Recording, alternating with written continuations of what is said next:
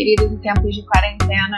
Nós estamos no segundo episódio do Educação em Tempos de Pandemia. E hoje a gente vai conversar com a professora Talita Rossetti, que trabalha na educação básica há 11 anos, atuando tanto no ensino fundamental quanto no ensino médio, em contato direto com adolescentes que possuem entre 11 e 18 anos. Além disso, a Thalita é doutoranda e mestre em estudos da linguagem pela PUC-Rio. Suas investigações entrelaçam questões relacionadas à educação e à dislexia, somadas ao estudo das narrativas e da sociolinguística interacional. Ela discutiu sobre suas dificuldades de adaptação a uma nova rotina de estudos e apontou possibilidades para preservar a concentração durante a execução de tarefas em casa, pontuando as diferenças entre o ensino presencial e online.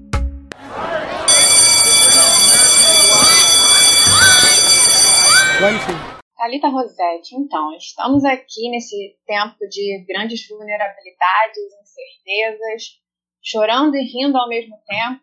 No meio disso tudo, como tem sido a sua experiência enquanto professora e estudante de doutorado que precisa continuar entregando tarefas e afins? Em primeiro lugar, gostaria muito de agradecer o seu convite, o convite do Léo Germont, dois professores investigadores cujas trajetórias eu respeito muito para participar desse necessário projeto aqui no canal.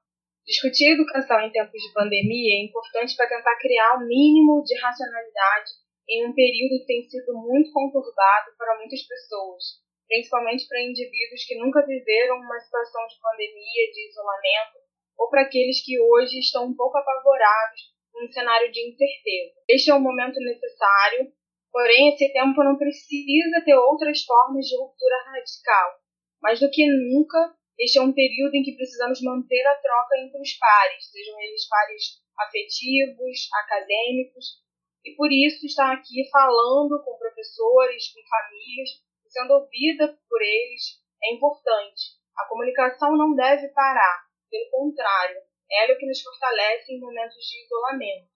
É nessa experiência discursiva que muitas vezes a gente consegue organizar os sentimentos e os entendimentos de forma individual ou coletiva.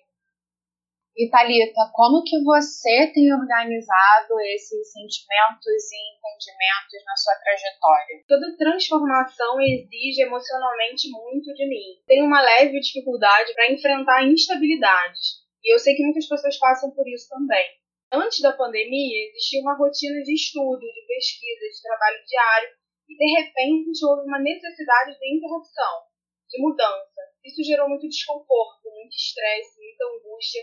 As tarefas que eram comuns e prazerosas perderam um pouco seus locais habituais e isso demandou de mim assim, um esforço muito maior dar aula de outra forma, por exemplo, ter os recursos. Morando em uma comunidade onde as questões relacionadas à segurança não respeitam a pandemia, é um pouco difícil. Ao mesmo tempo, reconfigurar o estudo também não tem sido uma tarefa fácil, né? Porque as escolas elas estão fechadas, e eu realizo pesquisa em contextos pedagógicos. Então, eu precisei entrar numa etapa de reformulação de projeto, e claro, tudo isso traz desgaste, sofrimento, então existe uma certa resistência interna em aceitar um momento que agora é outro, um momento sobre o qual eu não tenho controle.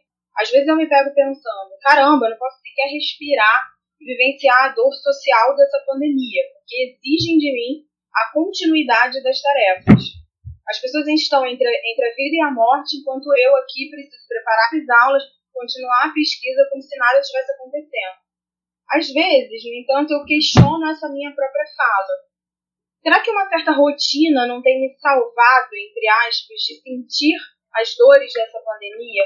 Ou ainda, será que aquilo que eu estou fazendo, de alguma forma, pode contribuir para que as dores dessa pandemia sejam um pouco menos intensas para mim e para as outras pessoas ao meu redor?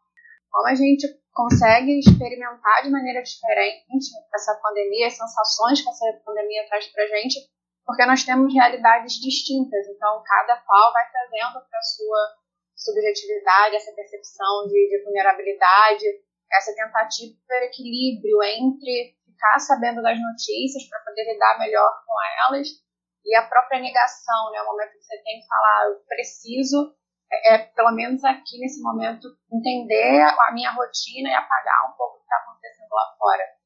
E aí, nessa, nesse contexto de pandemia, em que a gente está fragmentado, em que a gente está vulnerável, em que a gente quer e não quer desempenhar os nossos papéis, você acha que é possível se concentrar para estudar no meio de uma pandemia? É, nesse momento, temos escolas absolutamente paradas, seja porque a, a quantidade de alunos que possuem algum recurso tecnológico compatível às plataformas de aprendizagem é muito reduzida, seja porque não houve adesão do corpo docente para essa prática, com seus argumentos extremamente legítimos. Neste mesmo momento, temos também escolas em que plataformas foram oferecidas em tempo recorde. Diante disso, é interessante perceber que a concentração para aqueles que têm algum tipo de acesso remoto está relacionada à forma como cada aluno, dentro do seu perfil, tem lidado com essa nova realidade oferecida e como isso atravessa o seu cotidiano. Imagino, por exemplo, que seja difícil para um aluno que divide a casa com muitas pessoas ter mais concentração para realizar tarefas com as quais ele não estava acostumado antes. Eu acredito que os estímulos de cada lugar dependem de onde a criança está, da sua própria idade, dos seus hábitos anteriores de estudo, da pessoa com quem ela pode contar, o recurso oferecido pela escola, entre outros. É muito importante perceber aqui que não é fácil criar hábitos de concentração, principalmente quando você é um estudante não tão amadurecido em um mundo com tantos estímulos. Há ainda um grupo significativo de crianças que têm questões específicas de aprendizagem. Estudantes disléxicos, por exemplo, tinham a oralidade do professor em sala de aula. Se agora essas crianças recebem apenas fichas escritas com conteúdos, terão muito mais dificuldade para aprender nesse período. Mas se elas receberem, por exemplo, um PowerPoint com voz, um vídeo indicativo para aprender, terão mais chances de manter essa concentração durante o período de estudo. A concentração depende também de uma série de variáveis. Essa série de variáveis que você levantou, acima você pontuou a questão da, da própria escola, né? Como que os sistemas de, de educação tiveram possibilidades distintas de se organizar. Até quando a gente fala assim, ensino remoto, ensino digital, quantos adolescentes, quantas crianças, quantos jovens vão poder ter acesso a esse ensino digital. Às vezes a gente fala como se as soluções fossem homogêneas. Isso eu acho que é bem falacioso. E aí, além dessa questão geral, quando a gente chega à aceitação desse tempo que a gente está vivendo, até fazendo uma analogia com o que dizem que são as fases do luto, a gente passa na negação e aceita que a nossa temporalidade é diferente, com relações diferentes, como você acha que é possível a gente repensar a formulação e a execução dessas tarefas que exigem um ambiente que nós não temos mais? Além de o tempo ser outro, estamos confinados, né? E nesse sentido é impossível transpor, copiar a realidade, por exemplo, da escola ou do trabalho para dentro de casa. E isso precisa ser entendido com calma e com clareza. Há situações que são únicas dentro do ambiente escolar, assim como há comportamentos específicos para o espaço familiar. Nesse momento, estamos tentando equilibrar os dois recortes sem que tenhamos tempo para pensar melhor sobre isso. Assim, muitas vezes, antes de formular perguntas e estratégias ou prever problemas e prejuízos, estamos executando tarefas numa profunda corrida. E essa corrida, na verdade, não é de agora, é de uma sociedade que já vinha num ritmo frenético acelerada e profundamente marcada pela sobrecarga de atividade em todas as esferas. De uma sociedade que entende que precisa de respostas urgentes às suas necessidades e aos seus conflitos para ontem. Um desses conflitos hoje é a forma como as pessoas compreendem e encaram a educação em tempos de pandemia. Pense, por exemplo, numa escola X que compreende que é possível submeter os alunos às mesmas horas que eles estariam na sala de aula. Em um dia dito normal de escola, alunos chegam à sala, dialogam e brincam os amigos, prestam atenção no conteúdo, fazem exercícios, levantam-se para ir ao banheiro, fazem usufruto do recreio, se distraem e constroem conhecimento. Afinal disso tudo, podem circular livremente nas ruas e chegarem a casa.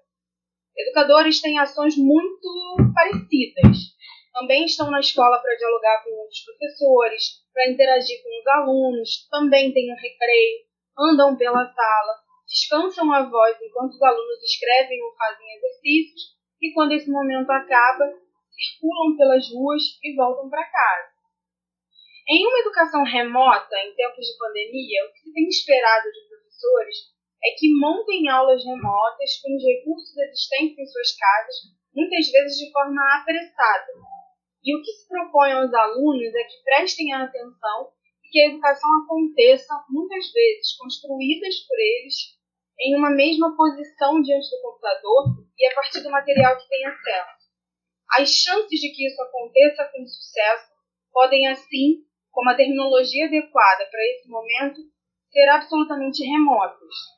Mesmo que um professor esteja na sala virtual, expondo conteúdo ou esclarecendo as dúvidas, se só ele predominantemente fala em algum momento, a interação, especialmente quando excessivamente longa, fica desgastante e a atenção do aluno, mesmo quando em ambiente seleto e silencioso em casa, vai embora. Se no presencial isso já acontece, imaginem sem o olho no olho, sem o esticar das pernas, sem os intervalos normais. Assim, a primeira questão que precisa ser revista é o tempo dentro de cada ambiente virtual, o que implica, claro, o tempo físico. Afinal, se as crianças estão seis horas de aula numa plataforma online, elas vão estar seis horas dentro do quarto, dentro do ambiente que foi reservado para aquele estudo. Mesmo que os alunos gostem dessa tecnologia, isso não significa que gostem da tecnologia que não foi selecionada por eles, que eles aguentarão isso sem nenhum tipo de estresse. Se estiverem estressados, acreditem, ficarão olhando para a tela sem grande engajamento. Nesse sentido, não haverá construção de conhecimento. Se temos um espaço-tempo diferente, precisamos compreender que a carga de conteúdo escolar não pode nem ser parecida com aquilo que era feito na escola. Não estou dizendo que não deve existir um conteúdo programático, mas é preciso olhar para ele com mais atenção rever as prioridades. O que seria no ano letivo mais interessante agora? É possível inverter algum planejamento? Seria interessante revisar alguma coisa? Seria melhor ficar mais tempo em um outro conteúdo? Seria interessante conteúdos que tenham a ver com o momento em que estamos vivendo de uma maneira leve para esses alunos? Eu acredito que, se for possível fazer escolhas, que nem sempre é, mas se for, Devemos pensar em atitudes que, ao mesmo tempo em que desafoguem os professores, tragam mais leveza aos alunos. Não há possibilidade de sair de casa agora, é um fato, mas submeter essas pessoas a um desgaste de horas a fio, dialogando sobre algo que não é prioridade diante do computador, também não é produtivo, muito menos saudável. É importante diminuir a carga de exercício a carga de sala de aula virtual, a necessidade de transparecer produtividade a qualquer custo. A produção se dá a partir da qualidade e não pode ser medida em horas. A possibilidade de uma formulação saudável para professores pode ser um caminho para a execução mais produtiva de tarefas pertinentes para todo o corpo escolar.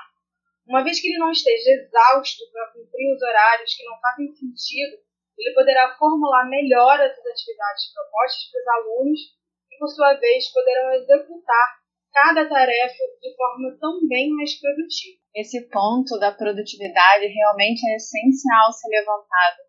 Realmente, quando a gente consegue olhar para tudo isso e pensar em modelos fora da caixinha, fora dessa instrumentalização que muitas vezes a gente acabou caindo, né, a gente vê essa reformulação oportunidade de repensar o que a gente estava fazendo. E aí, nessa meta de tentar também abraçar todos esses pilares da educação, que é uma proposta aqui também do nosso programa, né, que a gente possa dar as mãos, que a gente possa, que a gente possa achar uma saída em conjunto. Nesse sentido, você conseguiria sugerir algumas atividades que a família pode desenvolver com a criança ou com o adolescente nesses tempos de pandemia, nessa nossa nova realidade? Eu acredito que muitas famílias também estejam sobrecarregadas com a quantidade de ações que elas precisam desenvolver ao longo do dia. Além de muitas mães, muitos pais realizarem trabalho remoto para manterem seus empregos, precisam ajudar os filhos a acompanharem a escola. Isso porque muitos estudantes, mesmo fãs de tecnologia, nunca abriram programas de texto, nunca entraram nas plataformas apresentadas, nunca imprimiram materiais, nunca estudaram dessa maneira. Muitos são pequenos demais até. Além disso, os alunos estão um pouco distantes dos seus professores e acabam assim perguntando aos pais sobre os conteúdos, acabam ficando nervosos e até mesmo arredios quando muito estressados diante do que estão vendo e vivendo. Essa é muitas vezes a forma que eles têm de verbalizar que a situação não está confortável para eles. É muito importante que isso seja observado. Que seu filho tem sentido diante dessa nova experiência? E aí a minha primeira dica é: invista em atividades em que ele possa narrar um pouco sobre o que está sentindo sem que isso pareça forçado. Escute o que ele tem a dizer, porque o dizer organiza e pode ajudar vocês em muitas situações. Às vezes, o estudante está mais inseguro do que não entendendo algum conteúdo. Isso é comum em sala de aula. Aqui eu também volto para algo que eu disse na primeira pergunta: a importância dos pares. Como seu filho tem mantido contato com pessoas que são, entre muitas aspas, iguais a ele? Como ele tem trocado experiências com os amigos da escola, por exemplo? Para crianças, a parte social pode ser estimulada para que a escola seja sempre lembrada como um espaço onde desenvolver os laços afetivos. Assim como os adultos têm necessidade de conversar sobre os problemas com pessoas que estejam passando pela mesma situação, alunos também têm. Seu filho já ligou para algum colega próximo para, inclusive, reclamar da pandemia, para falar sobre outros temas? Outra questão aqui é a possibilidade de ensinar seu filho novas ferramentas de aprendizado que possam esclarecer um pouco mais aquilo que ele não está compreendendo. Se o professor da escola, por exemplo, passou um conteúdo que ele não compreendeu pelo recurso oferecido, tente ensiná-lo a buscar esse conteúdo em outro local, como o YouTube. Nessa plataforma há um modo Kids, que direciona apenas conteúdos para crianças e para adolescentes, tornando o ambiente um pouco mais seguro. E você pode procurar isso no Google para saber como fazer. É, talvez esse seja um momento para que ele perceba como a tecnologia pode ajudá-lo em outros campos.